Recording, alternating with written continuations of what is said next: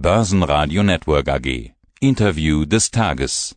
Heiko Böhmer, Kapitalmarktstratege, Shareholder Value Management. Sie haben mir eine aktuelle Präsentation zukommen lassen, in der Sie über die Lehren aus dem Jahr 2020 sprechen und auf die Chancen und Risiken für 2021 blicken. 2020 war ein ganz besonderes Börsenjahr, in dem man ja trotz Crash oder vielleicht auch aufgrund des Crashs richtig gute Gewinne machen konnte. Auch die Fonds aus ihrem Haus hat's heftig erwischt, aber über die Jahressicht haben die sich alle berappelt, überall Plus gemacht. Was haben Sie denn aus dem Jahr 2020 mitgenommen? Welche Lehren ziehen Sie? Ja, da gab es natürlich viele Erkenntnisse, die man 2020 mitnehmen konnte. Ich glaube, wir haben alle viel mitgenommen aus diesem ganzen Thema Covid, Corona-Krise. Das ist natürlich etwas, was ja auch in den Geschichtsbüchern landen wird, wenn man später dieses Jahr nochmal betrachtet. Aber wenn wir wirklich auf die Finanzmärkte schauen, haben wir natürlich ganz klar gesehen, dass die Growth-Aktien deutlich vorne lagen. Und was schon erschreckend war eigentlich auch, dass es ohne Rücksicht auf die finanzielle Basis hier eigentlich nach oben ging. Viele Unternehmen haben deutlich zugelegt, obwohl sie beispielsweise gar keine Gewinne gemacht haben. Also es gab eine Aufstellung von großen Unternehmen in den USA. Da haben die am besten abgeschnitten, die nicht nur keine Gewinne gemacht haben, sondern sogar noch Geld verbrannt haben. Also wirklich etwas, was an die Auswüchse an den Finanzmärkten um die Jahrtausendwende erinnert, auf jeden Fall. Ein weiteres Signal, was ähnlich war, war der große IPU-Boom, den wir gesehen haben. Viele, viele neue Unternehmen an den Börsen. Und auch das war eigentlich ein Warnsignal, denn gerade zum Ende von Bullenmärkten kommen viele Unternehmen neu an die Börse, um noch Kasse zu machen und viele von denen sind eigentlich gar nicht tragfähig vom Modell heraus. Also das waren so zwei große Erkenntnisse, unabhängig natürlich von Covid. Ein Punkt, den ich der Präsentation entnommen habe, ist auch 2021 wieder auf die Gewinner setzen. Jetzt haben Sie gesagt, Growth lag klar vorne. Sie sind ja Value-Investoren. Growth und Value schließt sich nicht unbedingt aus, das wissen wir, haben wir schon oft ja. gesprochen. Sie arbeiten ja auch mit einem Modern Value-Ansatz, der da noch mehr zulässt. Aber viele dieser Growth-Gewinner passen eben nicht in ihr Konzept. Sie haben es ja gerade beschrieben, dass da beispielsweise keine Gewinne stehen. Eine Delivery Hero hat es bis in den DAX geschafft, ohne Gewinne zu schreiben. Würden Sie denn 2021 jetzt dennoch auf die Gewinner aus dem Jahr 2020 setzen? Nun, wir haben ja einige der Gewinner auch auf jeden Fall in unseren Depots drin gehabt, weil wir, wie Sie es schon sagen, ganz klar einen Modern Value Ansatz vertreten. Also bei uns geht es eben stark auch darum, dass Unternehmen einen wirklich breiten haben. Wir meinen damit eben diesen Wettbewerbsvorteil, den man auch lange Zeit verteidigen kann. Und so findet sich natürlich auch eine Amazon bei uns im Depot, weil das ein Unternehmen ist, was natürlich als Online-Händler weltweit stark ist und tatsächlich auch hier einen Vorteil, einen Wettbewerbsvorteil hat, den es noch lange verteidigen kann. Also von daher werden wir sicherlich auf einige dieser Unternehmen schauen. Aber wir werden natürlich nicht Sachen über Bord werfen, die ganz klar zum Value Investing mit dazugehören. Und Qualitätsaktien zeichnen sich nun mal über lange Zeit dadurch aus, dass sie eben Gewinne schreiben. Und da werden wir auch nicht von abrücken. Also wirklich kurzfristig Unternehmen aufzunehmen, die vielleicht auf Sicht von zwei, drei Monaten eine tolle Performance bringen können, das ist nicht unser Ansatz. Spannend finde ich bei den Risiken, die Sie in der Präsentation nennen, eine Überhitzung der Konjunktur durch aufgestaute Nachfrage.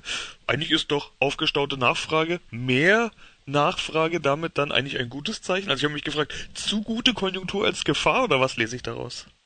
Naja, das ist dann wirklich so wie es massiv erst nach unten gegangen ist, wäre das dann wirklich eine kurzfristige Überhitzung, also ein kurzfristiges Überspringen eigentlich der Konjunktur. Sicherlich haben wir einiges an aufgestauter Nachfrage da, aber wie in vielen Dingen, so ist es wirklich ein gemächlicher Aufbau oder ein gemächliches Wachstum natürlich deutlich besser. Denn was nützt es, wenn man ganz kurzfristig hier höhere Absatzzahlen erreicht, aber dann natürlich schon rasch danach eigentlich wieder ein Absturz folgt. Deswegen, wenn es nur aufgrund der aufgestauten Nachfrage ist, dann ist das natürlich wirklich auch als Risiko anzusehen, weil es eben eine Übertreibung darstellt noch spannender eigentlich für mich bei den Risiken restriktiver Kurs der Notenbanken im späteren Verlauf des Jahres. Können Sie sich das ernsthaft vorstellen? Klar, kürzlich wurde der Begriff Tapering in den USA wieder hervorgeholt, also eine Drosselung, aber das ist doch eigentlich nicht wirklich vorstellbar in der aktuellen Situation. Oder etwa doch? Ja, der Punkt ist, das ist wirklich ein Punkt, der kommen kann, wenn das eintritt, was als Top-Szenario, als wirklich als bestes Szenario stattfindet. Das heißt, die ganzen Impfaktionen laufen erfolgreich ab. Die Covid-Einschränkungen hören auf, die Lockdowns gehen vorbei. Das heißt eigentlich eine komplette Normalisierung der Wirtschaft im Jahre 2021. Das ist möglich und daraufhin wäre dann eben auch möglich, dass die Notenbanken hier wieder tatsächlich sagen, so jetzt ist alles Gute passiert, wir haben alles gegeben, jetzt sehen wir aber mal zu, dass die Geldmenge wieder etwas geringer wird.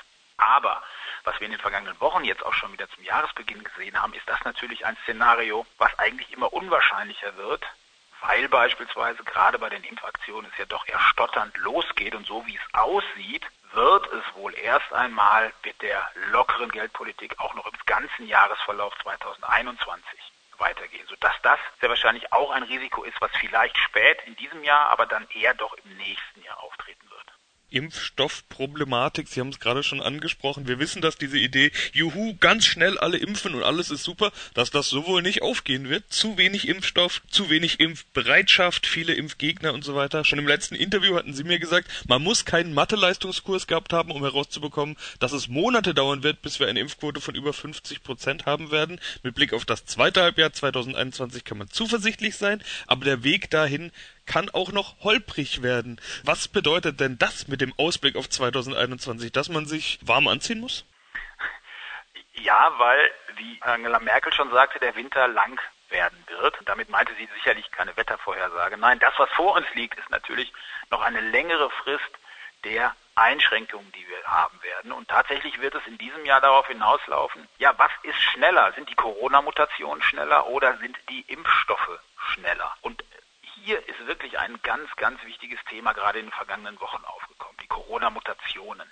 Die haben sicherlich das Potenzial, den gesamten Optimismus, den wir jetzt gerade haben, auch wieder aufzulösen. Denn wir wissen eben nicht, inwieweit alle Impfstoffe, die jetzt da sind, schon bei den Mutationen helfen. Zum einen. Das ist eine große Sache. Zum anderen wissen wir nicht, welche Mutationen noch kommen und wie sie sich verbreiten, wissen wir in Deutschland auch nur zum Teil. Also das ist wirklich ein Thema, was wir definitiv im Auge behalten müssen und das kann natürlich alle Impfkampagnen nach hinten heraus deutlich verzögern, damit eine spätere Herdenimmunität, eine spätere Normalisierung. Also dieses Risiko Corona 2021, das wird auf jeden Fall weiter groß bleiben. Davon äh, sind wir mittlerweile überzeugt, vor allen Dingen, weil sich in den vergangenen Wochen doch noch einiges getan hat aber grundsätzlich bei niedrig bleibenden Zinsen beziehungsweise negativ bleibenden Zinsen, nicht vorhandenen Zinsen, fehlenden Zinsen ist doch das allerstärkste Argument die Alternativlosigkeit der Aktie. Also wir haben schon im letzten Interview mal über dieses Best-Case-Szenario, die beste aller Welten gesprochen, mehr Notenbankliquidität, Stütze durch die Regierungen, weniger Corona und eine schnell erholende Wirtschaft.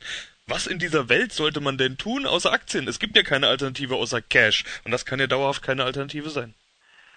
Sie fassen es wunderbar zusammen. Das sehen wir auch so. Tatsächlich, Aktien bleiben auch 2021 die erste Wahl und dann eben unserer Ansicht nach die Aktien, die eben auch wirklich die Substanz versprechen, dass man sie langfristig ins Depot nehmen kann, dass man langfristig planbare Erträge hat, ja und Gewinne, Unternehmen, die Gewinne erzielen. Wir sind auch davon überzeugt, dass das eigentlich stärker in den Fokus zurückkehren wird. Natürlich machen Unternehmen wie, wie Amazon und so mittlerweile auch großartige Gewinne, keine Frage. Aber es gibt halt viele Unternehmen, die jetzt sehr hoch bewertet sind, bei denen Gewinne erst in den kommenden Jahren auftreten werden. Wenn man wirklich wie wir langfristig am Aktienmarkt aufgestellt ist, dann sollte man hier auf jeden Fall genauer hinschauen, denn die Ertragslage von Unternehmen, gerade jetzt auch in dieser schwierigen Phase, die ist natürlich ganz entscheidend, auch für den langfristigen um gar keine Konjunktursorgen zu schüren, möchte ich da mal ein Gegenargument bringen, das auch bei Ihnen in den Chancen ist, nämlich China. China ist ja ein echter Hoffnungsschimmer. Da wurden erst gestern für Q4 wieder ordentliche Wachstumszahlen verkündet und angeblich soll das ja auch so weitergehen. Ist immer ein bisschen schwierig, wie belastbar chinesische Daten wirklich sind, aber wenn da Wachstum steht, dann lässt sich, glaube ich, eher über die Zahl streiten, nicht darüber, dass da wirklich Wachstum ist. Auch da gleich ein Dämpfer hinterher. Natürlich kann China nicht alleine die gesamte Weltwirtschaft tragen, aber ein Hoffnungsschimmer ist es doch. Auf jeden Fall, denn in den vergangenen Jahren war es das ja. Also China war ja über längere Zeit wirklich die Lokomotive der Weltwirtschaft, das muss man schon sagen. Wenn man jetzt auf die Zahlen 2020 schaut, die ersten Zahlen für Deutschland liegen vor mit einem Minus von 5% und China hat rund 2% zugelegt, trotz des Ausbruchs der Corona-Krise in China, die das natürlich auch schnell in den Griff bekommen haben mit massiven Maßnahmen direkt im ersten Quartal. Das heißt wirklich, sicherlich lohnt sich der Blick auf jeden Fall nach China definitiv. Man muss hier natürlich wieder die Rolle der Politik sehen, weil es hier natürlich auch einige Einschränkungen beispielsweise gab in der letzten Zeit. Aber grundsätzlich ist natürlich das Jahr auch positiv zu werten, weil der neue Fünfjahresplan startet und das natürlich auch immer ein Punkt ist, der ja, der das Wirtschaftliche nochmal stärker in den Fokus rückt, so wie es jetzt eben auch aussieht und eben, dass auch die Erholung dort schneller geschafft worden ist. Zusammengenommen dann noch mit der großen Freihandelszone im asiatischen Raum. Also sicherlich der Blick Richtung Asien ist auf jeden Fall nicht verkehrt im aktuellen Jahr. Und sind wir beim Ausblick. Ihr letzter Podcast trägt die Überschrift Daumen hoch für die Börsenentwicklung. In der Präsentation heißt es unter anderem, wie investieren mit Modern Value, nachhaltige Rendite mit wunderbaren Firmen. Was für ein Fazit würden Sie also jetzt daraus ziehen? Wie wird 2021 ein gutes Investmentjahr? Ja, eigentlich, wenn ich den Punkt nochmal aufgreife, der wirklich zentral bei uns ist. Eigentlich sind es zwei Punkte, die bei uns zentral sind. Zum einen ist, ist es wirklich diese Konzentration auf Unternehmen, die diesen langfristigen guten Wettbewerbsvorteil haben und sich so wirklich ja von der Konkurrenz absetzen können und so eben langfristig, und da kommt der zweite Punkt ins Spiel, planbare Erträge liefern können. Also wenn man auf so etwas schaut, und da schauen wir einfach verstärkt auch drauf, dann ist das eigentlich auch ein Erfolgsfaktor im Jahre 2021. Denn ganz klar, diese wunderbaren Firmen, wo man wirklich genau jetzt schon planen kann, wie sich die Gewinne in den nächsten fünf oder acht oder auch zehn Jahren entwickeln. Das sind dann vielleicht nicht die Unternehmen, die innerhalb kürzester Zeit sich verdoppeln. Das sind aber die Unternehmen, die einfach dann eben die stetigen Erträge bringen. Und da sollten viele Investoren wirklich auch hinkommen.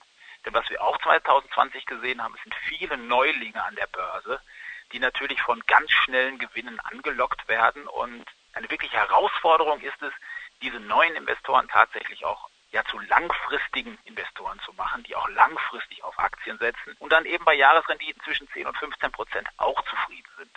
Schauen wir, was das Jahr bringt. Herr Böhmer, soweit erstmal vielen Dank. Ich danke Ihnen, Herr Leben. Börsenradio Network. Der Kommentar.